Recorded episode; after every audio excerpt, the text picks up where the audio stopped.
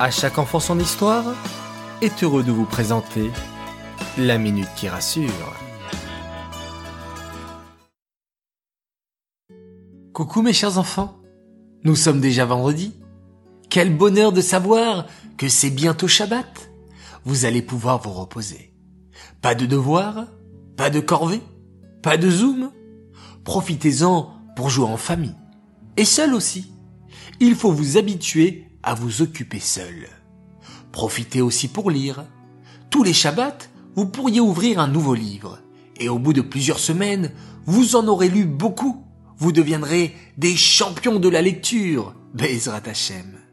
Si vous êtes le plus grand, vous pouvez aider vos parents à s'occuper de vos petits frères et sœurs, leur raconter une histoire, jouer avec eux, les habiller, les coiffer et leur apprendre plein de choses.